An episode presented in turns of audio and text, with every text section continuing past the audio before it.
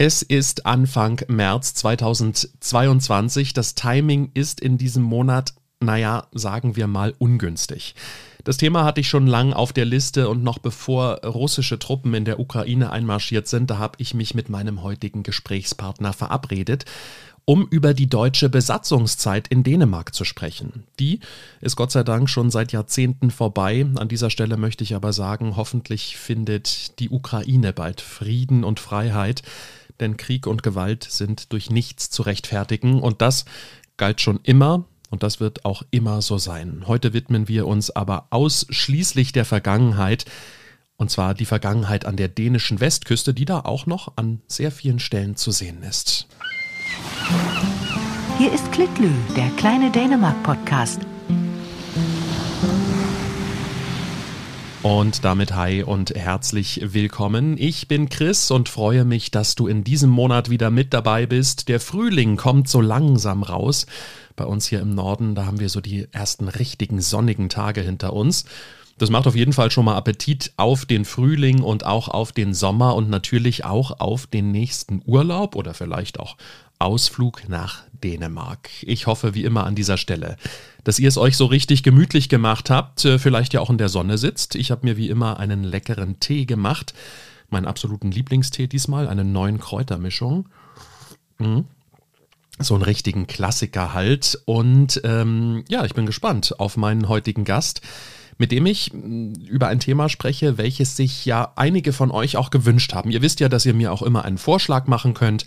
Wenn euch ein Thema besonders interessiert, dann schickt mir einfach eine E-Mail an podcast.klitlü.de und da ging vor einigen Monaten der Wunsch ein, doch einmal über die vielen Bunker zu sprechen, die da an den Stränden der dänischen Westküste liegen, aber auch über die Zeit, die sie genau dorthin gebracht hat. Und dafür bin ich jetzt mit John Jensen verbunden. Er ist Kurator im Warde Museum.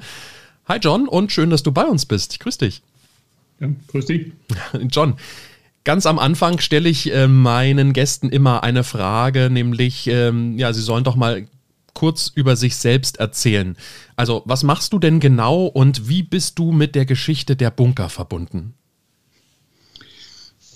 Ja, ich arbeite, arbeite seit 17 Jahren in der Museum Wade und äh, ich, äh, am Anfang habe ich eigentlich nichts zu tun äh, gehabt mit dem Zweiten Weltkrieg. Also am Studium, Geschichtsstudium, habe ich gedacht, den Zweiten Weltkrieg, das ist für, das ist für die, die meisten, die meisten Männer, sie waren ganz interessiert in, in den Zweiten Weltkrieg. Mhm. Ja, ich habe gedacht, es gibt genug, die sich für den Zweiten Weltkrieg interessieren und äh, ich werde etwas anders finden.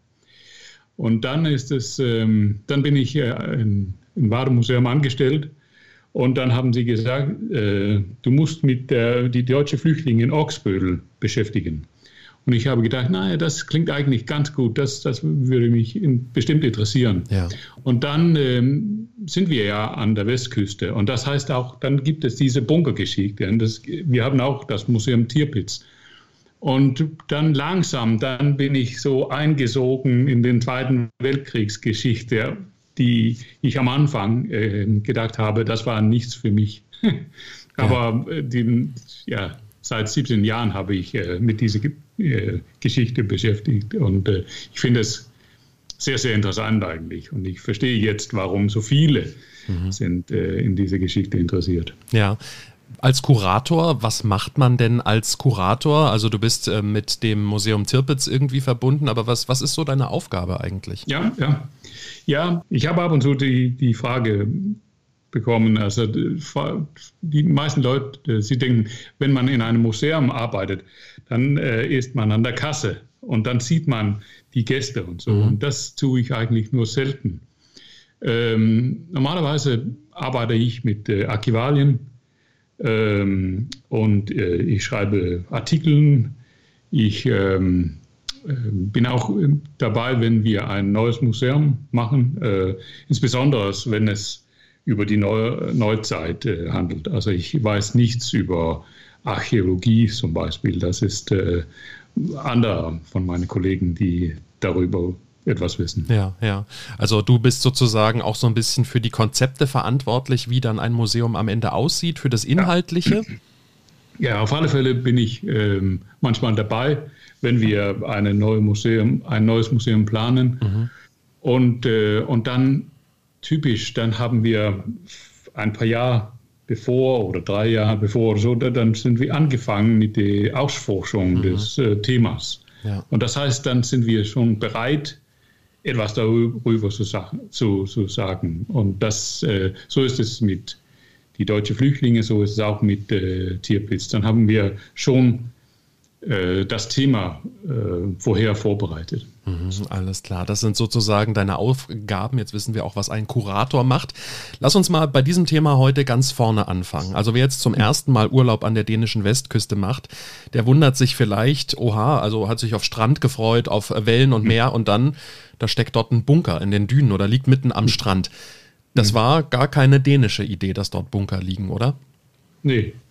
Also ich habe die gleiche Frage gestellt, als ich Kind war, als ich äh, auch so die, die, Westküste kam mit meinen Eltern. Und ich habe gefragt, was ist denn das? Was, äh, was, was, äh, was, was welche Häuser ist das? Mhm, mhm.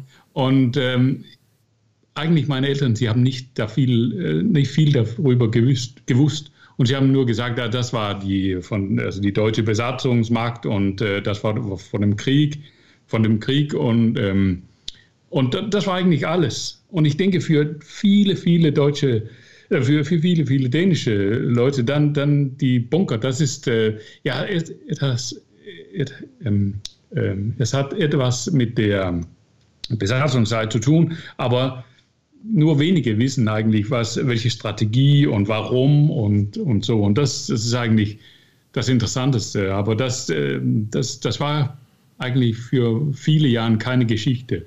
Mhm. Und äh, sie waren ja auch gehasst vor, vor viele Jahren, weil also wenn, sie sind ja von Meter dick Beton gemacht und deshalb sind sie schwierig zu ähm, zerstören. Und wäre es einfach zu zerstören, dann waren sie schon weg.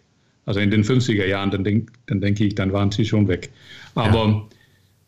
es gibt viele und sie sind äh, von diesen äh, meterdicke Beton gemacht. Ja. Und das heißt, dass sie immer noch hier ist. Und heutzutage finde ich, das ist ein, eine Kulturspur sozusagen. Ja. ja. Ähm, wir hatten ja in der letzten Folge auch hier davon gesprochen, du hast eben gerade schon mal angesprochen, die Besatzungszeit, damit hängt das natürlich ganz stark zusammen. In der letzten Folge, da ging es hier um Prinzessin, damals Prinzessin Margrethe, die ja im April 1940 geboren wurde, heute Königin mhm. ist. Ja. Und wenige Tage vor ihrer Geburt begann eben die Besatzung Dänemarks durch das Deutsche Reich, durch die Nazis. John, ja. lass uns vielleicht mal kurz in diese Zeit so ein bisschen zurückversetzen. Also Dänemark war damals, so habe ich es nachgelesen, innenpolitisch nach dem Ersten Weltkrieg ja mit der mit dem Aufbau eines Wohlfahrtsstaates äh, beschäftigt. Da war gar nicht wirklich viel Geld da, was ins Militär gesteckt wurde, während ja im Deutschen Reich natürlich ein Haufen Geld in die Wehrmacht äh, gepumpt wurde. Stimmt ja. es, wenn ich sage, Dänemark hatte damals aus militärischer Sicht überhaupt gar keine Chance gegen die Nazis? Ja, das denke ich schon, denke ich schon. Also das, ähm, wenn man es versucht hätte, also die Deutsche zu, zu, zu wirklich Widerstand zu geben, dann war es äh, in eine Katastrophe gegangen, äh, gegangen, denke ich. Also das, das, es gab ja nur ein, ein, eine kleine Heer äh, und ähm, das war ja überhaupt nicht so äh, modern wie, wie die deutsche Wehrmacht damals. Und ähm, sie haben ja keine Chance gehabt. Und, ähm, und deshalb äh, haben, hat man diesen Waffenstillstand äh, versucht. Und dann äh, hat man ähm, akzeptiert, dass, ähm, dass die, die deutsche Wehrmacht äh, Dänemark äh, schützen wollten gegen einen englischen Angriff. Mhm. Ich denke, niemand in Dänemark hat einen englischen Angriff äh, gefürchtet. Aber die, das war die Begründung. Wir werden ja. es, äh, wir werden Dänemark schützen. Mhm. Und ich denke schon, dass es hängt auch damit zusammen, dass die Deutschen, sie waren damals interessiert in Norwegen, mhm. eher als Dänemark eigentlich, mhm. weil es gab diese riesigen äh, Atlantikküste äh, und dann ähm, dann war Jütland und, und äh, Dänemark eigentlich nur so ein, ein, ein Stein auf dem Weg nach Norwegen. Ja, ja, das, äh. du sagst das.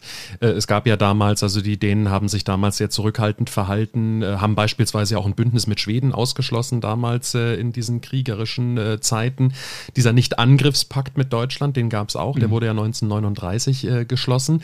Ähm, ideologisch hatten die Deutschen gar keine, gar keine Ziele in Dänemark. Ähm, mhm drängt sich jetzt wirklich so ein bisschen die Frage auf. Du hast es schon angedeutet mit Norwegen. Was wollten die Deutschen in Dänemark? Im Eigen, eigentlich denke ich nicht, dass sie ähm, sehr viele Pläne für Dänemark hatten. Also das war ja, ähm, ich denke, es ist so rein strategisch. Dann war es Norwegen, das das interessante Ziel war, weil es gab ja diese riesenlange Küste.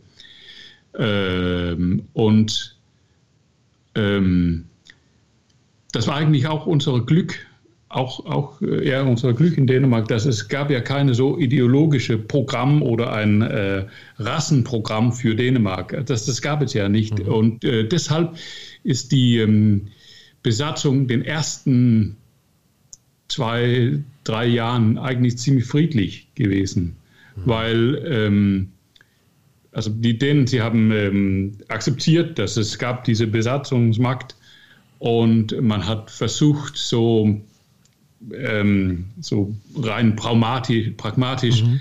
mit, den, mit den Deutschen zu handeln irgendwie.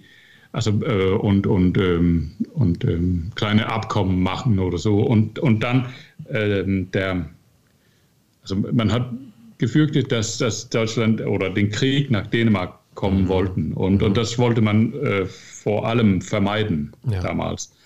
Aber dann ähm, in, im Jahr 1943, dann äh, änderte es sich. Also die, die Kriegsglück Deutschlands ist auch nicht so, ähm, es geht nicht gut äh, auf der Ostfront mehr, ähm, der Niederlage bei Stalingrad. Und mhm. es gibt auch mehr so deutsche Niederlage. Und plötzlich dann wächst der ähm, Widerstandsbewegung in Dänemark. Und die Widerstandsbewegung beginnt vielleicht ein bisschen früher, aber ist das so, so richtig wichtig vom 44, äh, 45. Dann spielt es eine, eine Rolle. Mhm. Bevor 44, 43, dann spielt es ja gar, gar keine Rolle, weil die Deutschen, sie waren ja in Dänemark, aber die meisten Leute, sie haben ihre normale Arbeit gehabt, sie haben äh, sie konnten ihr Beruf ähm, passen und so, nicht wahr? Das, das hat nicht so viel geändert. Aber dann in den Städten nach 1943, dann wird es härter. Dann gibt es ja diese mhm. ähm, Widerstandsbewegung mit, mit Sabotagen und dann gibt es auch die deutsche Gegenterror. Mhm. Und das, das spielt eine große Rolle im 45, weil dann gibt es ja auch keine Polizei in Dänemark. Das ist schon nach Neuengamme Geschichte worden und das heißt, dass dann, dann gibt es eine, einen Zustand von, äh, ähm, also wo es keine Gesetze gibt eigentlich. Mhm. Also, und dann, dann wird es äh, tough eigentlich. Und, und es gibt auch diese Hinrichtungen von Widerstandskämpfern mhm. und äh, und die, insbesondere die Gestapo ist sehr, sehr gehasst worden. Mhm. Wir springen mal nochmal an den Anfang ähm, der Geschichte. Die Invasion des, den, des, des, des Deutschen Reichs in Dänemark, ja. die fand ja am 9. April 1940 statt. Ja. Wie ging die vonstatten? Es ging sehr schnell, oder? Ja, ja.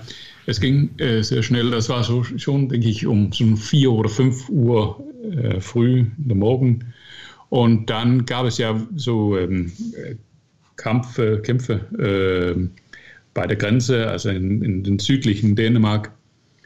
Und dann ähm, geht der, der deutsche Gesandt, denke ich, heißt, oder der, oder der deutsche Generale geht nach Amalienborg und Christiansborg, wo die dänische Könige und Regierung waren. Und dann ähm, haben sie gesagt, dass ähm, Dänemark ähm, muss sich übergeben. Und dann könnte, konnte man sagen, naja, das war ja ein, ein, eigentlich so einfach. Aber es gab ja auch ein paar, paar Flieger, also ein mhm. paar deutsche Flieger über Amalienburg und mhm. Kopenhagen und sie wollten äh, bomben, wenn, wenn äh, es ein Nein war. Ja, und ja. Deshalb, deshalb hat man es äh, akzeptiert. Man hat gesagt, naja, das ist eine sehr, sehr schlechte Situation, aber wir, wir können, nicht anders, können nicht anders. Wir wollen die, mhm. die dänische Bevölkerung schützen, sozusagen. Jetzt und das war ja lange ein Schisma in Dänemark. Also sollte man mehr Widerstand vom Anfang ja. gemacht äh, haben oder, äh, oder nicht. Ja, ja. Was war das Klugste? Und was war das Heroischste? Lass uns mal auf das Leben der Dänen schauen, auf das Leben der Menschen, die eben dann damals auch unter dieser Besatzung leben mussten. Wie hat sich denn ja das, das Leben für die einfachen Menschen verändert? Woran haben die denn jetzt gespürt, oh, da, wir, wir sind besetzt? Was, was waren da so die Punkte? Ja, also ähm, es hat nicht so es hat, es hat, bedeutet natürlich, dass man äh, in der Straßenbild in dem Straßenbild äh, deutsche Soldaten gesehen äh, hat. Und, und, das bedeutet auch, dass diese grünen Soldaten, sie waren besonders, nicht besonders beliebt auf alle Fälle. Mhm. Und äh, man, hat, äh, man wollten ja sie wieder nach Hause so gehen. Ähm, aber ich denke schon, dass die meisten Leute, sie haben die Möglichkeit gehabt, ihr Arbeit zu passen, obwohl es äh, Dänemark besetzt mhm, war. Mhm. Also weil es gab ja keinen Krieg und deshalb ja, ja. sind die die ähm, die die äh, Alltag ist ist eigentlich so ähnlich wie früher, aber natürlich ähm, es gab am Anfang dänische äh, eine dänische Regierung. Es gab ja auch äh, also ähm, Wähle für für die Folketing Mhm. Das gab es ja auch. Und irgendwie bis äh, 43. Und ich denke schon, dass viele, ähm, man wusste, dass, die Deutschen, sie, sie hatten die, das letzte Wort sozusagen, ja, ja. wenn es etwas Ernstes gab. Aber, ja. Äh, aber ansonsten, dann, dann gab es auch äh, diese dänische Regierung und auch nach äh, die, die dänische Regierung zurückgetreten ist, dann, dann gibt es ja auch ähm, eine Schattenregierung sozusagen, die, die, ähm, die arbeiten mit den dänischen Themen. Also was, wie, wie regulieren wir mhm. die, die dänische Gesellschaft? Äh, weil das war ja nicht von den Deutschen reguliert. Also mhm. das war nicht so wie in Norwegen, wo es gibt so ein, wie sagen, eine Puppenregierung mit Quisling. So was gab es bei uns nicht. Ja, ja. Ich denke mal, ein, ja, es war erstmal ein großer Schock, wie du gesagt hast, für die Menschen, mhm. dass die Besatzung kam, aber am Ende sind viele Menschen einfach auch ihrem Beruf weiter nachgegangen, sind ja, weiter auf Arbeit gegangen. Aber ähm, vielleicht, äh, ich habe gelesen, es gab ja auch eine Luftschutzverdunklung, an die sich die Menschen ja. halten mussten. Das war ja zum Beispiel was, da haben sie es dann ganz deutlich ja. gemerkt. Ne? Ja. Das, das kommt. Äh während des Krieges, also dann, dann gibt es ja dieses Luftschutz, weil dann gibt es ja diese ähm, also die, die Engländer und die Amerikaner, sie, sie bomben und dann fliegen sie über Dänemark. Und ähm, dann, äh, ich denke, das war um die, die ähm, also das war ein, ein Boot von den Deutschen, dass sie äh, die Häuser verdunkeln mhm. sollten. Mhm. Ähm, und, ähm, und das ist auch in die, ist besonders in, die, in den letzten Jahren, wo es so mehr schlimm ist. Also wo, wo, wo man es mehr merkt, ja. weil dann, äh, also die, die, die Bunker zum Beispiel, das, sie kommen ja auch erst in 43, 44, 45. Am Anfang, das habe ich gedacht eigentlich, das war ganz naiv. Am Anfang habe ich gedacht, äh, den 9. April, den 10. April, dann haben sie die ersten Bunkern gemacht. Mhm. Aber das war nicht der Fall, Aha. weil die Bunker kommen erst, äh, als äh, die, die, die deutsche Strategie sich ändern. Und ja. das heißt, als die, ähm, als die Deutschen mehr und mehr Probleme an der Ostfront ähm, hat, ja. haben, dann, dann äh, denken sie, wie schützen wir den Westfront? Und es gab ja noch die Engländer und es gab noch die Amerikaner. Und dann hat Hitler beschlossen, einen, einen Wall, einen Verteidigungswall mhm. zu machen. Aber das ist erst äh, 42, denke ich. Ja. Und dann geht es, dann, dann fängt es an, das Bauwerk äh, im Jahr 1943 und dann bis zu Ende. Dieser Atlantikwall, von dem du sprichst, ne? über 2700 ja. Kilometer ist der ja lang, ja. von der spanisch-französischen Grenze bis übers Nordkap hin ja. zur norwegisch-finnischen Grenze ähm, sollten da überall Bunker entstehen und eben diese Westfront, wie du schon gerade eben sagtest, äh, zu schützen auf dieser Seite. Mhm. Ähm, ja, die Dänen wurden dazu gezwungen von den Deutschen, diese Bunker für die Wehrmacht zu bauen. Ne? Wie viele Bunker sind denn damals in der Zeit an der Westküste entstanden? Ah, mehr tausend, mehr tausend. Äh, und äh, also in Dänemark ist es auch irgendwie anders als in zum Beispiel Frankreich oder in Belgien, denke ich, weil bei uns gab es ja, die, die, die dänische Regierung gab es ja noch am Anfang. Und dann gab es auch so ähm, dänische Behörden, die, die äh, so irgendwie diplomatisch mit, den, mit der Wehrmacht äh, und der Besatzungsmacht gesprochen haben. Mhm. Und dann äh, eine von den Bedingungen war, dass ähm, wenn die Deutschen, die Dänen, ähm, die Deutschen helfen sollten mit äh, dem Aufbau von Kasernen, Aufbau von Bunkern, dann mussten sie dänische Arbeitskraft benutzen. Mhm. Man wollte nicht ähm, Kriegsgefangenen nach Dänemark haben, man wollte auch nicht ähm, äh, Zwangsarbeiter, äh, auch von den von Osteuropa oder was weiß ich, mhm. äh, nach Dänemark zu kommen. Also dann hat man gesagt, wenn, wenn Sie, wenn ihr das machen wollen, dann, dann benutzen Sie bitte dänische Arbeitskraft. Ja.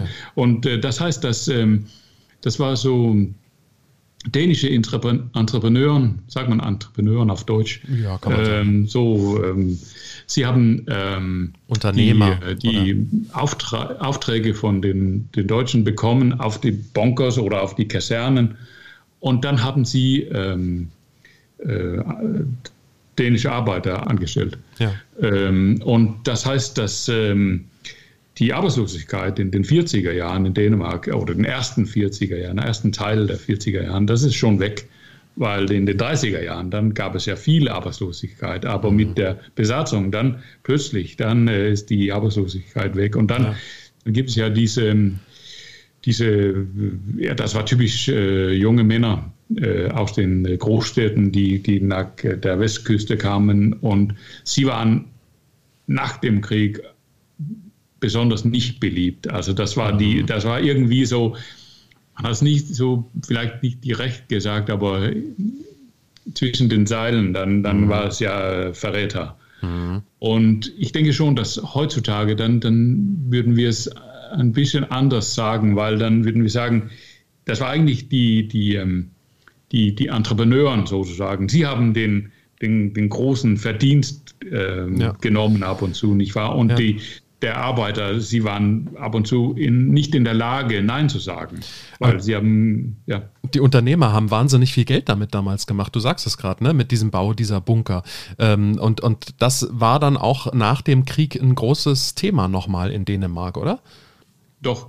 Also nach dem Krieg gab es ja eine, eine große Abrechnung ähm, zwischen die verschiedenen äh, zwischen, unter den Dänen. Und äh, das heißt ja, ähm, wat, was hat man äh, unter der Besatzung gemacht? Und ähm, es gab ja auch ähm, Gesetze, die ähm, erlaubte, dass dänische Staatsbürger hingerichtet wurden nach dem Krieg. Und äh, das, das war ja früher nicht erlaubt, aber das, äh, das ist wieder erlaubt nach dem Krieg. Und ähm, ich denke, es handelte damals über Gerechtigkeit. Äh, man, man, wollte äh, ein, ähm, ein neues Dänemark sozusagen und man musste auch die Verräter und die, die Leute, die nicht so ganz wussten, sind wir richtig dänisch oder sind wir nicht richtig dänisch, man wollte eine Abrechnung mit, mit sie machen. Ja, ja. Und, äh, und dann die, die Leute, die auf die ähm, Bonkers gearbeitet haben, obwohl sie ja fast keine Möglichkeit gehabt haben, hat äh, es ja, zu, Sie konnten sich gar nicht vermeiden. dagegen wehren, ja.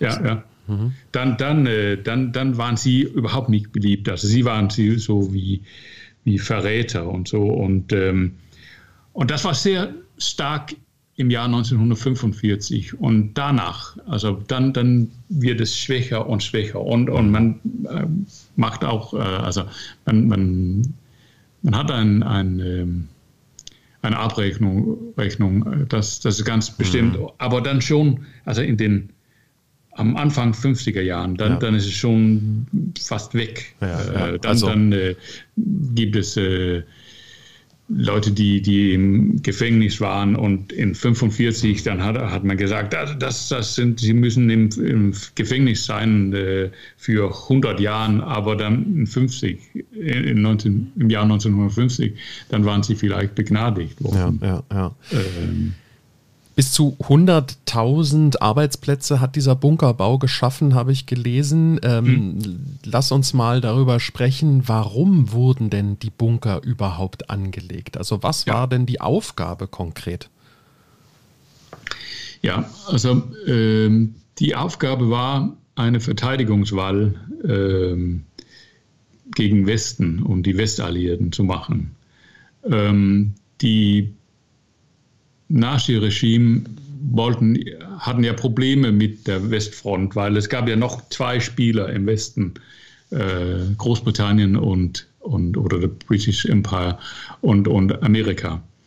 Und ähm, dann hat man gedacht, dass äh, das wird vielleicht das günstigste und das vielleicht nicht das Beste, aber die, das Mögliche. Äh, es war eine Möglichkeit, diese, diese Verteidigungswahl zu, zu machen, weil es gab, es wird ja ein Verteidigungskrieg plötzlich. Am Anfang gab es ja, dann war es ja ein Angriffskrieg. Dann gab es ja die äh, Besatzung von Frankreich, mhm. äh, die Besatzung von Skandinavien, Belgien, äh, Holland, Italien. Äh, ach, Italien, das war ein Alliierter. Aber mhm. plötzlich ist man in einer anderen Situation. Die, die, der Krieg auf der Ostfront, das, das, ist das, das ist der große Krieg sozusagen. Mhm. Und dann wollten Hitler eigentlich lieber, denke ich, einen, Frieden mit den Westmarken so haben. Mhm. Äh, haben. Aber das, das war ja nicht möglich mehr. Ja, ja. Und deshalb hat man diese äh, Beschluss gemacht, dass äh, wir, wir verteidigen auf der Atlantikküste. Und dann Atlantikküste. ist Jütland dann ein Teil, nicht von der Atlantikküste, aber doch ein Teil von der Westwall. Genau. Der, der äh, wenn, wenn, man sich jetzt fragt, ne, wir hatten darüber gesprochen, da stehen jetzt tausende Bunker in Dänemark. Ich habe mal eine Zahl gelesen, das war um die 7000, glaube ich, die allein ja, in Dänemark stehen. Ja. Ähm, dann fragt man sich natürlich, warum 7000? Also ähm, wir müssen vielleicht einfach, um das zu verstehen, auch mal denken, das waren jetzt natürlich nicht nur Bunker, aus denen geschossen wurden, sondern da waren ja auch tausende Soldaten stationiert. Ja, ja, ja. ja die mussten essen, die mussten schlafen, duschen. Äh, ja. da, da, all das gehörte ja auch dazu, ne? Ja. Ja, es gibt ja, äh, das ist ja auch so eine, eine Geschichte. Ähm, es gibt ja dieses deutsche Regelbausystem. Also die, die Bunker, das ist so, so wie Typenhäuser. Mhm. Äh, dann gibt es äh, zum Beispiel R. 622, das ist ein Mannschaftsbunker. Mhm. Und äh, dann gibt es ja verschiedene Nummern äh, und verschiedene Serien, ganz, ganz wie Autos zum ja, Beispiel. Ja. Und, ähm, und das war, und das ist auch richtig, dass äh, dann gab es ähm, äh, also ähm, Bunkers für, äh, mit, mit Küche, Bunkers mhm. für Mannschaft, Bunkers mit Kanonen, Bunkers mit Ammunition, Bunkers mit ein Hospital, alles Mögliche mhm. gab es unter den, den 10.000 äh, oder 7.000 äh, Bunkern. Ja, ja. Und ähm, ja. Und das waren, waren sozusagen immer so, ja, so, so grobe Pläne, wie wenn du sagst Regelbau, ne? Es war mal, die sahen, es gab äh, immer dieselben Bauarten immer wieder, ne? Man konnte ja. die auch, glaube ich, verschiedentlich kombinieren miteinander. Ja. ja, und, äh, und, und hat so sozusagen dann die ganze Küste, ja, damit bebaut. Ähm, gibt es denn, ist, ist es denn relativ gleichmäßig über die komplette dänische Westküste, die Bunker, oder gibt es da auch, ja, ich sag mal, Schwerpunkte? Gibt es Orte, an denen ja, besonders. Das denke ich schon. Ja. Ähm, es gibt einen Schwerpunkt in Thü. Ich weiß nicht, was man auf Deutsch sagt, aber Thü, das ist so ja, das kennt man, na klar. von, äh, von äh, Jutland. Dort gibt es diese Hanstholm-Festung. Mhm, mhm, Und das äh, ist ja in der Nähe von, von Skagerrak. Und das heißt den, den, das Wasser zwischen Dänemark und Norwegen. Mhm. Und dort gab es eine, eine riesen, also mehr große, große Kanonen. Und dann war es möglich, ähm, Skagerrak zu verteidigen und, und, und sichern. Mhm. Also mit Kanonen von Norwegen, Kristiansand und dann Hanstholm, Dänemark. Und dann, äh, Skagerrak ist nicht wahnsinnig breit und dann war es möglich, mit großen Kanonen äh, Skagerrak zu, zu schließen. Also ja. das heißt, die inneren dänischen äh, ähm, ähm, Wassern. Ja, die Gewässer da äh, im, Gewässer, im, Inneren, ja. ja. ganz genau, genau. Äh, und der dänische Staat, wir hatten jetzt schon viel über den Bau gesprochen, der musste auch das komplett finanzieren. Ne? Also die haben nicht nur die, die Arbeiter zur Verfügung gestellt, wie du gesagt hast, sondern der musste auch äh, finanziell für den Bunkerbau aufkommen, stimmt das? Ja, so ähm, inoffiziell auf alle Fälle. Das heißt, äh, dass, wenn, wenn die Deutschen nach Dänemark kommen, dann, äh, dann ähm, gehen sie in der Nationalbank und dann, äh, dann, dann nehmen sie ähm, sozusagen einen, einen Strohhalm und dann, dann ist es möglich für sie, Geld äh, von, von der Staats, Staatskasse, von der mhm. dänischen Nationalbank zu holen. Mhm. Und das heißt, dass also in dieser Weise wird die, die, die, die ganze deutsche Besatzung, Besatzung äh, Dänemarks bezahlt. Und das heißt, es gab ja einen, einen, einen riesengroßen Schulden äh, zum Schluss mhm. auf 8 Milliarden Kronen mhm. oder sowas. Das war ein, das war eine riesige Summe damals. Ja, und, ähm, und das hat die, die Besatzung, also die, der Lohn der Soldat bezahlt, aber auch die Bunker und mhm. die Kasernen, alles hat es eigentlich bezahlt. Wahnsinn. Wurde dafür äh, irgendwann mal Wiedergutmachung geleistet eigentlich? Nee, äh, das war, ähm, in diesem Fall hat Dänemark die anderen, ähm, äh, also die, die großen Siegermächte mhm. gefolgt sozusagen, weil man wusste ja von den Erfahrungen des Ersten Weltkriegs, dass diese große Schulden, das war ja Gift irgendwie für den Frieden. Also man sagt ja, nach der Versailles-Frieden sollte Deutschland, ich weiß nicht, so 100 Milliarden Goldmark mhm. äh, zurückbezahlen.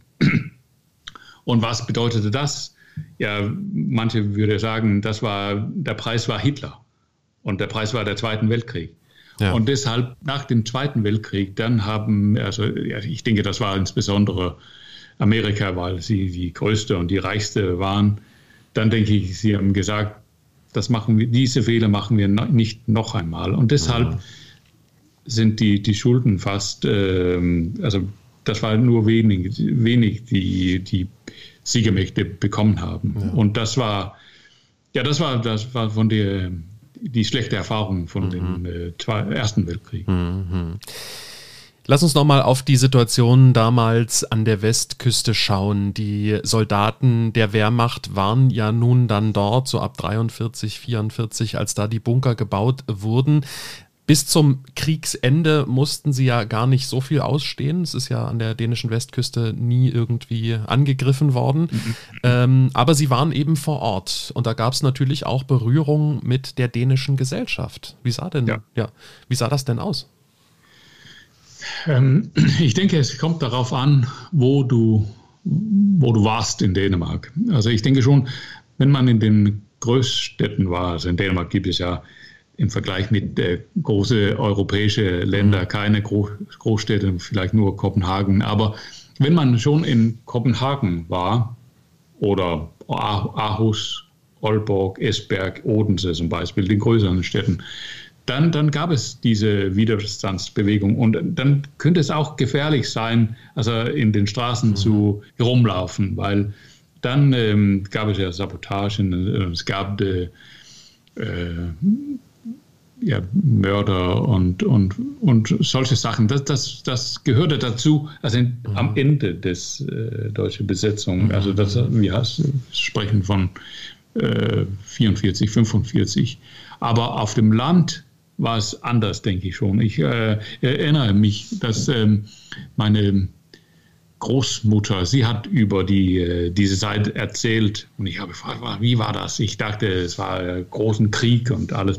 Und sie haben ab und zu die, die deutsche Soldaten ähm, getroffen äh, auf dem Bauernhof. Dann, dann sind sie gekommen und dann müssten sie den ähm, zum Beispiel auf den Bauernhof äh, übernachten. Mhm. Äh, also wie und und das das äh, und, und ich das war ziemlich, das, das war friedlich. Sie haben nicht so die, die, das Bauernhof niedergebrannt und ja. alles Mögliche. Das, so war es nicht. Ja. Und äh, das ist wirklich selten, man davon hört. Und äh, ich habe auch viel von den Leuten in, an, an, der Westküste gehört, dass ja, also der allgemeine deutsche Soldat er wollte eigentlich auch gern nach Hause äh, mhm. gehen. Er, er, war kein Ideologe. Er mhm. war äh, nicht so frei, sehr viele, sie waren jung und sie waren nicht besonders frei, freiwillig in den Krieg gegangen. Mhm. mhm. Und äh, das, das ist die typische Geschichte. Also dass, äh, dass man hat, ähm, also in, insbesondere auf dem Land vielleicht, hat man bemerkt, dass das war ja allgemeine Menschen irgendwie. Also ja. das war ja Soldaten, das war ja keine Gestapos. Ja. Aber der Gestapo, das war etwas anderes, weil das war ja die, die, die, äh, die Leute mit den Folterinstrumenten und was weiß ich. Also das, das war, das war, sie waren schon gefürchtet, aber das war ja typischer Leute, also in Zivil, also in keiner Uniform und man wusste nicht genau, wo sind sie mhm. und äh, das war ja so geheim. Eine das war ja, das war, das war verhasst oder mhm, gehasst, das mhm, ist ganz sicher. Ich erinnere mich, ich war ja auch, habe auch das äh, Museum Tirpitz schon mal besucht in ja. Blowen.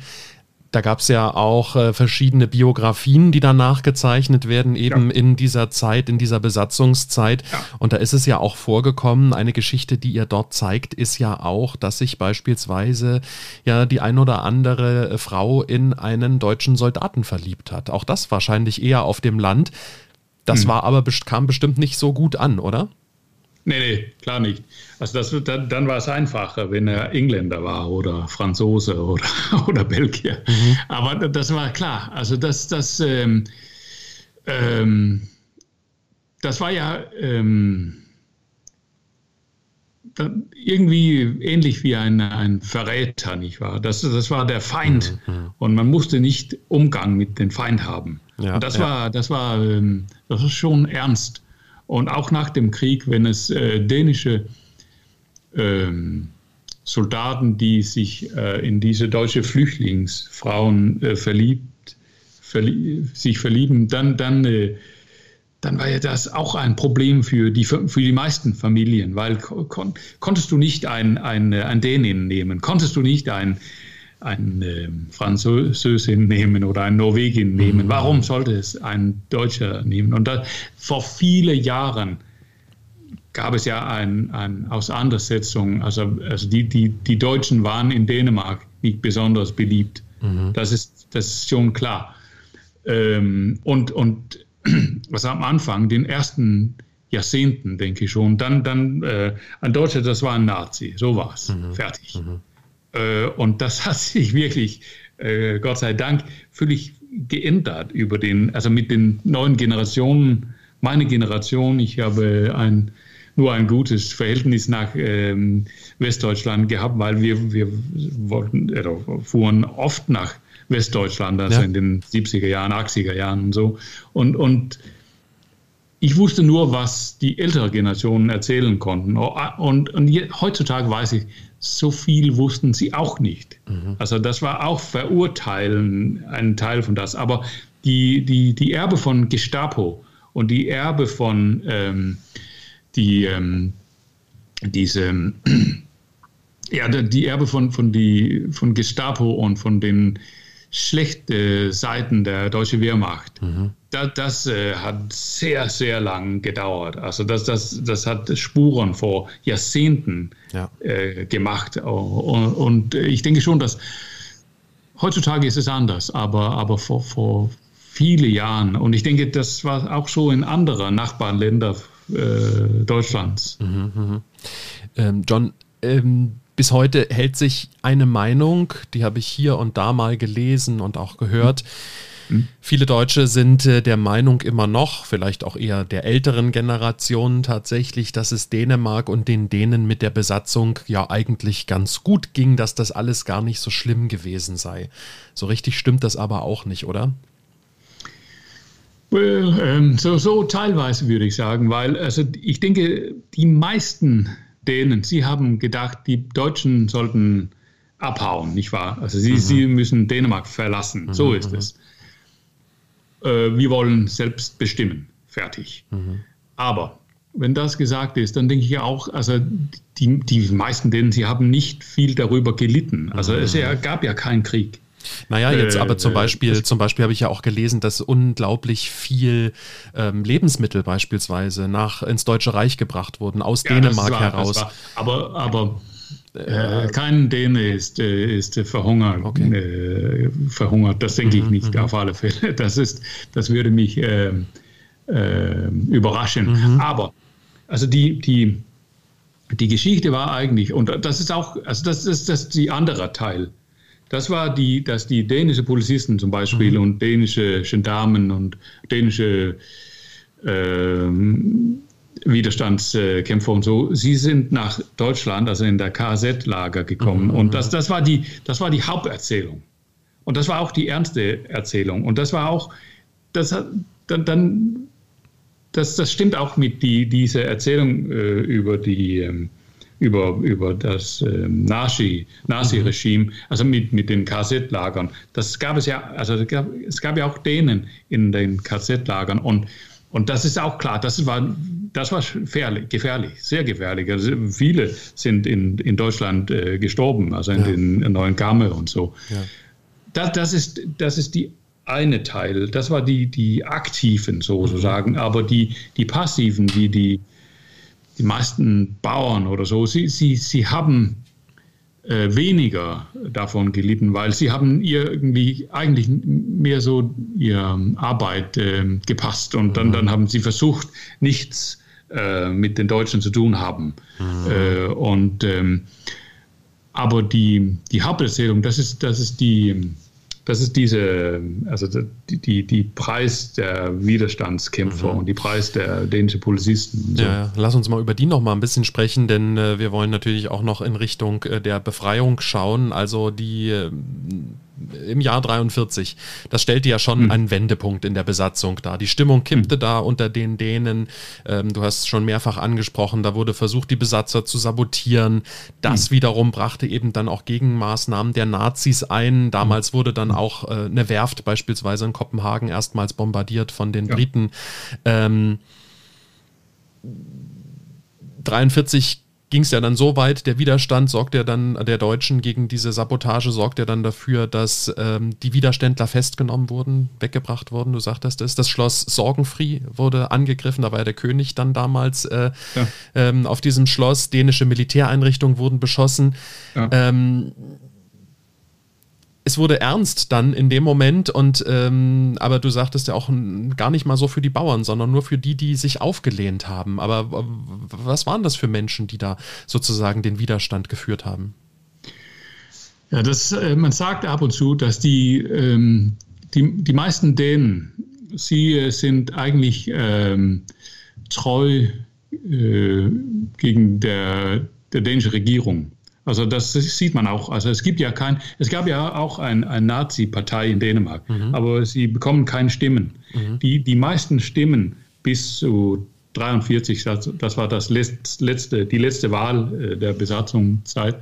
Und dort gab es die, die vier alten Parteien, sie haben fast alle Stimmen bekommen. Mhm. Mhm. Und ähm, die Widerstandsbewegung, das äh, sagt man oft, dass das war die, also zwei Prozent von den rechtsradikalen zwei Prozent von den Linksradikalen. Mhm. Und sie haben die Widerstand äh, so gemeinsam gemacht. Mhm. Und das hat eine große Bedeutung für Dänemarks Zukunft und die, die äh, gehabt, da, da, dass es gab diese Feigenblatt sozusagen mhm. mit dieser Widerstandsbewegung. Das war wichtig, weil die meisten, sie haben gedacht, wir müssen pragmatisch sein. Ja. Weil die, die Widerstandskämpfer, das war mir so, das, das war die Hero, heroische äh, Auffassung, nicht wahr? Mhm, mhm. Und, und ich denke, die meisten Leute wollten heutzutage und früher auch, dann wollten sie vielleicht lieber, dass, dass es gab mehr so ähm, heroisch mhm. Widerstand, nicht wahr? Ähm, aber die, ähm, ich denke, die, die, also die, die meisten denen, sie denken, die, die, die, die, die diese, wie sagt man, die, also diese pragmatische mhm. äh, Linie. Das, das ist äh, das Wichtigste. Wir, wir, wir, haben, wir, wir treuen unsere Politiker. Mhm. Das, das war ja ganz deutlich bei diesem Wahl im 43, dass die, die größte Teil der dänischen Bevölkerung, sie haben ihm äh, immer noch äh, ihre Regierung äh, getreut. Ja, vertraut, ja. Er vertraut, ja. ja. Genau, ja. genau. Und das ist ja aber auch ein Punkt, wo man sagen muss, die äh, dänische Regierung, die ja eigentlich äh, in weiten Teilen ähm, ja auch irgendwo Widerstand geleistet hat. Ne? Also die, die Deutschen wollten ja, oder das Deutsche Reich hat ja dann versucht, die Regierung äh, aus dem Amt zu heben. Der König hat gesagt, nein, das mache ich nicht. Mhm. Ähm, und äh, man hat sich ja wirklich sehr, sehr lange gegen äh, viele, viele Sachen gewehrt. Also ähm, zum Beispiel ähm, wurde ja, wurde ja ganz lange mit Militärgerichte, die Todesstrafe wurde abgelehnt, ähm, mhm. auch, auch eine Zensur der Presse mit deutscher Beteiligung, so wie ich es gelesen habe, wurde alles abgelehnt. Also da ist ja äh, sozusagen die Regierung und König auch ähm, trotz der Besatzung irgendwo auch ein Stück weit im Widerstand gewesen. Ja, und äh, ich denke auch, dass, ähm, also ich habe Teile von, von, von dieser Zeit studiert, so enger. Mhm. Und ähm, dann ist, das war für mich eine Überraschung, weil also in einige Staaten in den Zweiten Weltkrieg, dann mhm. gab es ja ein politisches System, die, die völlig kaputt geht mit einer Besatzung. Aber äh, bei uns war es nicht der Fall. Dort ähm, hat die, die, also die, die Behörden, sie, sie arbeiten weiter sozusagen, mhm. weil das äh, ähm, ja, das, ja, die, das äh, System irgendwie ist ziemlich stark. Ja. Und das heißt, dass wenn die, zum Beispiel wenn äh, die Deutschen, sie, sie brauchen ein, ein paar Häuser irgendwo, dann ähm, sprechen sie mit der, äh, mit der Bau oder mit der, ähm, mit der Mann, der den Haus hat. Dann, dann sagen sie, wir, wir brauchen das Haus. Wie viel, mhm. wie viel kostet es? Und dann äh, dann, dann ähm, wollten sie eigentlich nur bezahlen und der, der Mann, der den Haus hatte, konnte sagen, ja, das äh, 1000 Kronen mhm. pro Monat oder so. Mhm. Und das war vielleicht wahnsinnig viel. Äh, und dann die, die dänischen Behörden, sie gehen zu den Deutschen, sie sagen, da, da, oder auch zu den Dänen, das ist schon okay, dass äh, die Deutschen ein Haus äh, ab und zu äh, braucht. Aber dann äh, müssen wir die, ähm, die, die Papiere unterschreiben. Sonst geht es nicht. Und dann konnten sie die, äh, die Preise äh, versenken, sozusagen. Mhm. Und das, äh, das hat geholfen, dass die, die, dass, dass die Schulden nicht nur äh, über den Dach äh, ja, in, in, die Höhe geschossen sind, sozusagen, die, die Höhe ja. der Schulden da in dem Fall. Ähm, das Ende des Kriegs ähm, und der Besatzung wurde ja durch die Kapitulation des NS-Regimes markiert. Das war am 4. Mai 1945 für ähm, den Großteil Dänemarks. Bon hm. Bornholm wurde dann ja erst am 7. Mai 1945 ja. befreit. Ähm, für die Dänen wahrscheinlich eine absolute Erleichterung. Wie, ja, klar, klar. Die Menschen sind wahrscheinlich äh, auf die Straße ohne, gegangen. Ohne Zweifel. Ohne Zweifel. Also das das ist etwas, die ältere Generation äh, erlebt haben, die wir anderen mhm. nicht äh, erleben. Äh, also wir haben nicht die Möglichkeit gehabt, aber das war, das war ein Fest, äh, ein, ein riesigen Fest. Also die, das Engste, das ich erlebt habe, das war, wenn Dänemark die, die äh, Europameisterschaft im Fußball gewonnen äh, hat. Ich denke, das, das, war das, das, war, das war ähnlich, ja. aber nur ähnlich. Aber, aber das, das war wirklich äh, ein Feiertag und ähm, ähm, also ob, und, und es hängt vielleicht auch damit zusammen, dass, dass das Land nicht zerstört war und das Land war auch nicht ähm, kaputt gegangen. Mhm. Also das, das gibt ja äh, andere europäische Länder, wo alles äh, auseinander geht, äh, ja. äh, auch nach der Befreiung. Ja. Und das passiert bei uns nicht. Und ganz schnell eigentlich, also innerhalb einem Monat oder so, dann versucht man die, ähm, also die, ähm, die Zustände so ähm, äh, normal ja. zu machen wieder. Und, und, und das ist auch deutlich. Dann kommt die, die, ähm, die alte Regierung zurück mhm.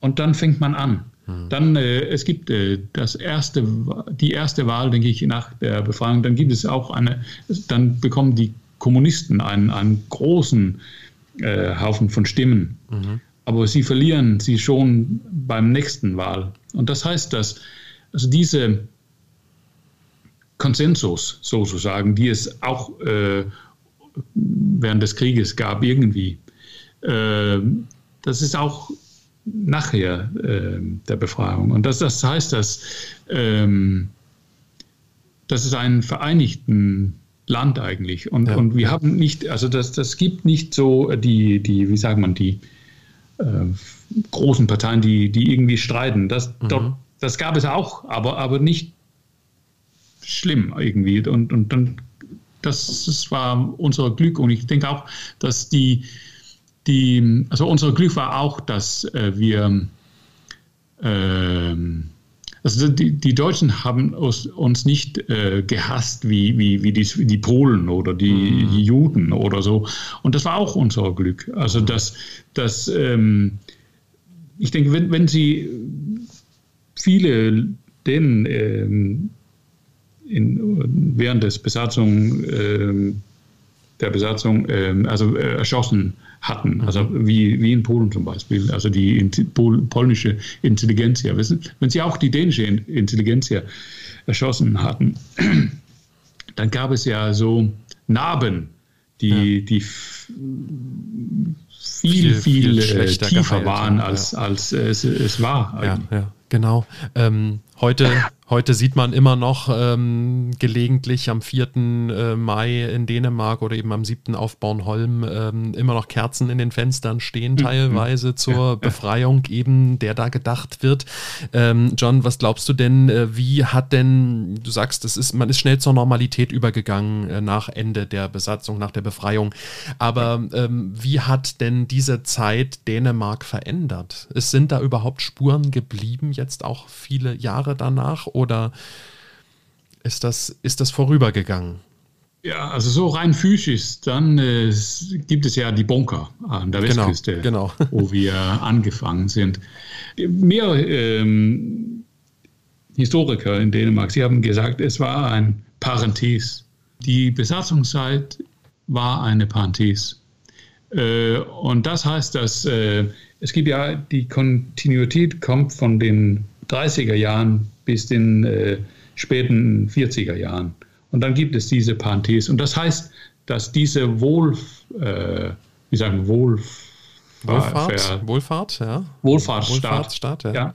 Diese Wohlfahrtsstaat, das ist schon äh, irgendwie, irgendwie konzipiert schon in den 30er Jahren. Mhm. Und da gab es äh, die Besatzung und dann äh, geht es los in den 40er Jahren, 50er Jahren mit äh, diesem Aufbau des äh, Wohlfahrtsstaats. Und äh, in, in diesem Sinne, dann, dann spielt die, die äh, fünf Besatzungsjahre nicht eine große Rolle. Mhm.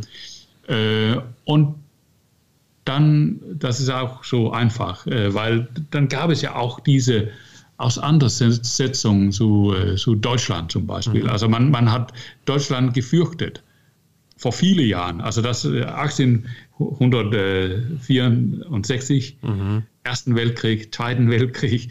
Und äh, man wusste, ah, wenn es etwas böse ist, dann kommt es so, äh, normalerweise ja, von dem Süden. 18, 1864 war der deutsch-dänische Krieg, genau. Ja, genau. Und dann, genau. Ja, ja, ja, ja. Ja, das und, hat sich ja Gott sei Dank etwas geändert.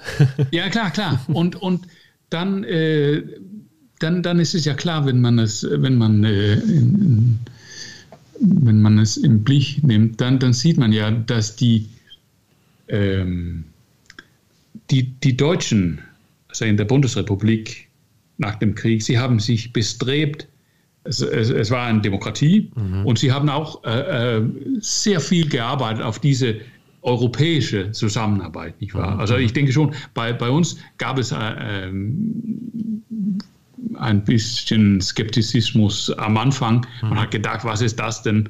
Und dann hat man gesehen, ah, das ist, das ist, ein, das ist ein Erfolg eigentlich. Mhm. mhm. Und das ist ja der äh, Verdienst Deutschlands, denke ich, weil Deutschland, Sie, haben, Sie waren ja der, der, der Motor mhm. in, der, in der EU. Mhm. Und, und, ähm, und, und dann ähm, ja, dann gab es diese große Handelserfolg irgendwie und dann, dann haben die Dänen Anfang 70er Jahren gedacht, wir werden sehr gern ein Teil dieses Club äh, mhm. sein, nicht wahr? Mhm. Und ähm, das hat, äh, das hat äh, langsam unser Verhältnis geändert, denke ja. ich. Da, da, da, heutzutage sind wir ja, äh, ich denke, Deutschland ist unser größter Handelspartner zum mhm. Beispiel, mhm. nicht wahr? Und äh, wir sind auch Nachbarn. Ich weiß schon, dass wir sind einer von den kleinen Nachbarn. Also die, die deutsche Grenze, das ist äh, nur klein im, im, Vergleich mit den äh, deutsch-französischen. Mhm. Ähm, aber trotzdem dann, ähm, dann gibt es ja auch, äh, also Dänemark wurde ein Teil der NATO und das wurde Deutschland auch 55 äh, mhm. oder so.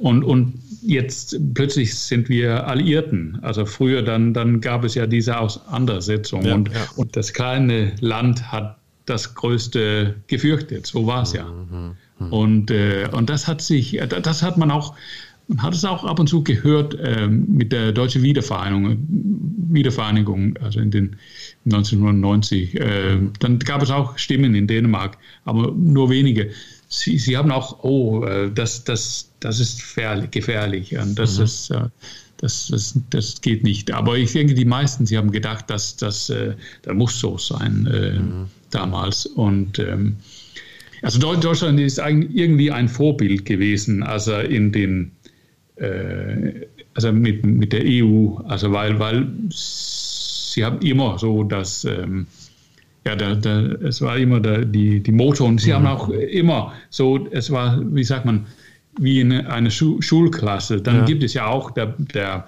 wie sagt man, der, der, der Böse und es gibt auch der Gute. Mhm. Und Deutschland war immer der Gute, weil die Nachbarn, sie wollten nicht, wenn Deutschland äh, etwas, äh, also die Französen und die Engländer, mhm. sie konnten etwas sagen, ah, das machen wir nicht, das machen wir nicht. Aber die Deutschen, sie, sie müssten immer äh, gut sein, weil ja. sonst ja. waren die Nachbarn, sie haben gesagt, ah, das geht nicht.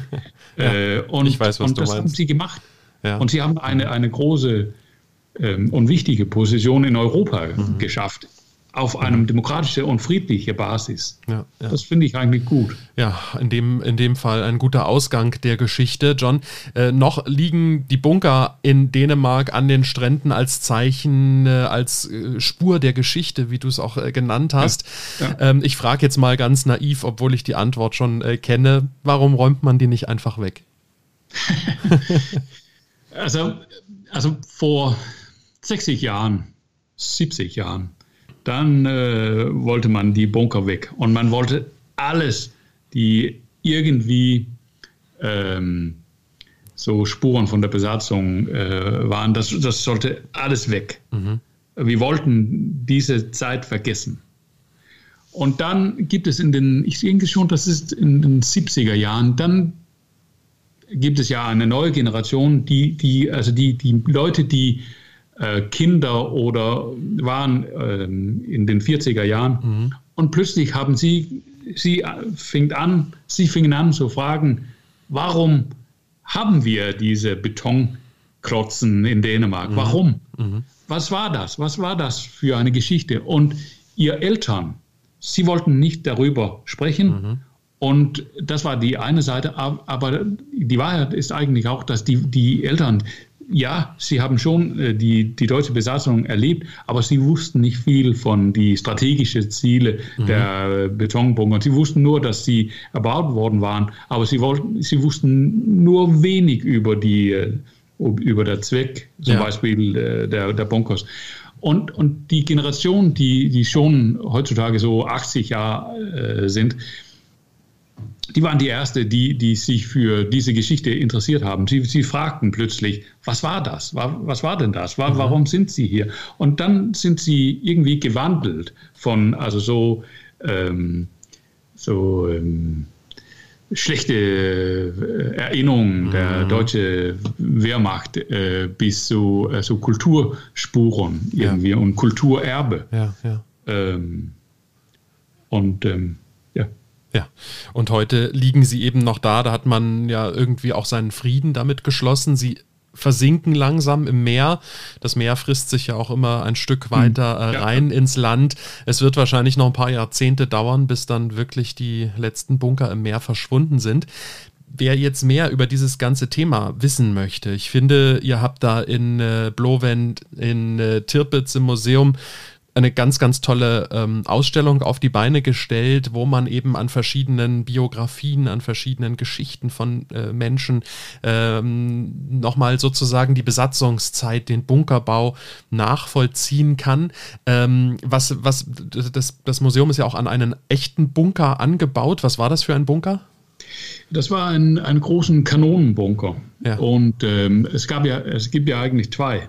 Mhm. Also es gibt einen Nord- oder einen Südbunker. Und sie waren ausgestattet mit einer 38 cm Kaliber mhm. Kanone oder vier Kanone, ja. zwei in, in jede Bunker. Man und ähm, das ist ja eigentlich auch ironisch, weil sie sind erst bestellt von der deutschen Kriegsmarine äh, im Juni 44, denke ich. Mhm. Und das war nach der äh, alliierten Landgang in der Normandie. Mhm. Oder, mhm. äh, und, und dann hat man ja, dann wusste man ja, diese Verteidigungswerke, das, das geht nicht, das funktioniert nicht. Ja, Trotzdem, ja. dann baut man eine, äh, also mehr Bunker äh, in Dänemark, weil man hat gefürchtet, dass es gab noch einen, einen Landgang, einen alliierten Landgang in Jütland.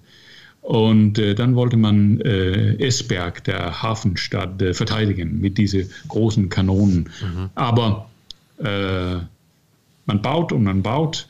Aber den 4. Mai dann äh, bekommen die Arbeiter die, den Bescheid, dass äh, ihr, braucht nicht morgen zu kommen, weil das ist die, die, die, die mhm. der Krieg ist vorbei. Ja, Gott sei Dank. und dann gab es ja nur zwei ähm, ungefertigte Bunkers in, in Blauwand. Und äh, die Kanonen, sie waren nicht nach Blau, Blauwand gekommen, sie waren schon in, in der Nähe von Esberg auf einer mhm. äh, äh, Eisenbahnstation. Äh, und ähm, das ist ja eigentlich ähm, interessant, dass, dass man, dass man ähm, schon, also mit der, mit der Landgang in der Normandie, dann, dann, ähm, dann, dann denkt man, warum nicht ähm, einfach, äh, warum, ja. stoppen wir es nicht? Ja, das, das funktioniert ja nicht. Aber das trotzdem, dann, dann, dann, dann, dann baut man weiter und weiter und weiter. Diesen Kanonenbunker kann man sich äh, eben bei euch im Museum in Tirpitz anschauen. Eben diese Ausstellung, diese große, man hat ja so Audioguides, äh, was ich ganz spannend fand, mit denen man sozusagen die einzelnen Stationen da äh, sozusagen selbst erkunden kann. Es ist auch was für die ganze Familie. Es geht nämlich auch ein bisschen um die Entstehung äh, von Westjütland, die Natur, wie äh, sozusagen dort alles entstanden ist mit einer ganz tollen Multimedia-Show. Äh, wenn man das mal gesehen hat, das sieht auch ganz toll aus und auch ein Teil dreht sich um Bernsteine. Ähm, bei euch im äh, Museum. Äh, das kann man, äh, wie gesagt, in, äh, in, in Blowend besuchen. Ähm, und ich äh, verlinke mal einfach die Internetseite zum Museum in den Show Notes zu dieser Ausgabe. Ähm, ja. John, wir haben sehr viel darüber gesprochen. Ich hoffe, dass wir jetzt sozusagen den Hörerinnen und Hörern, die eben nachgefragt haben, ein bisschen die Zeit ähm, ja, verdeutlichen konnten. Ja, das so. hoffe ich auch. Das ist schwierig, äh, alles äh, zu besprechen, aber ja. ich hoffe, dass wir, ähm, ja, sonst, äh, du weißt auch schon viel, weiß ich, dann müssen sie äh, dich fragen. ganz genau, ganz genau. Oder einfach euer Museum mal besuchen, weil da kann man auch noch mal sehr, sehr viel lernen und auch sehr, sehr viel selbst entdecken. Und ich glaube, das ist immer auch noch mal ein bisschen was anderes, wenn man die Dinge noch mal selbst irgendwo in einer gewissen Art und Weise wahrgenommen hat. Vielen, vielen Dank, äh, John äh, nach Warde, John vom Warde Museum, der uns heute ja, das Thema der Bunker und der Besatzungszeit näher gebracht hat. Ja, war heute ein etwas ähm, schwierigeres, ernsteres Thema als sonst, gehört aber auch irgendwo dazu. Und die Bunker, die sehen wir bis heute an der dänischen Westküste, haben mich am Anfang auch gestört. Inzwischen muss ich aber sagen, ähm, ja, habe ich mich an sie gewöhnt. Äh, in Blowen beispielsweise am Strand, da wurden sie ja zu Mauleseln äh, umgestaltet und ja, auch einfach mal auf dem Bunker sitzen und den Sonnenuntergang äh, zu beobachten es gibt Schlechteres, sage ich mal an dieser Stelle. Ja, vielen Dank fürs Zuhören soweit an dieser Stelle. Zwei Sachen habe ich noch. Wenn du keine Folge von Klitlü, dem kleinen Dänemark-Podcast, verpassen möchtest, dann abonniere doch einfach diesen Podcast. Darüber würde ich mich sehr freuen. Damit würdest du mir auch helfen. Und äh, wir hören uns dann ganz automatisch, also eine kleine Erinnerung gibt es dann wahrscheinlich für dich im nächsten Monat, äh, wenn die neue Folge rauskommt. Dann Anfang April würde ich mich sehr freuen, wenn du wieder mit dabei bist. Und eine zweite Sache habe ich auch noch. Äh, wenn du die Möglichkeit hast, äh, diesen Podcast zu bewerten, das geht beispielsweise bei Apple oder seit neuestem auch bei Spotify. Dann mach das doch gerne. Gib einfach eine kleine Bewertung ab. Ähm, wenn du magst, kannst du auch zwei, drei Worte dazu schreiben, wie du diesen Podcast findest. Das hilft mir natürlich auch immer sehr gut weiter. Äh, und ich freue mich über jeden, der da eine Bewertung hinterlässt oder einfach ein paar Worte schreibt. Und Stichwort Worte schreiben. Das kannst du mir natürlich auch jederzeit äh, unter der E-Mail-Adresse podcast.klitlü.de entweder mit Themenvorschlägen, was dich besonders interessiert, oder ja, einfach Lob, Kritik, was auch immer dir auf dem Herzen liegt, schreib's mir einfach. Ich freue mich von dir zu lesen. Ansonsten sage ich an dieser Stelle erstmal Tschüss. Macht's gut, lasst euch äh, gut gehen und wir hören uns im nächsten Monat wieder. Hi, hi. Das war's schon wieder mit Klitlü, deinem kleinen Dänemark-Podcast. Nicht traurig sein. Mehr Dänemark gibt es im Internet auf klitlü.de.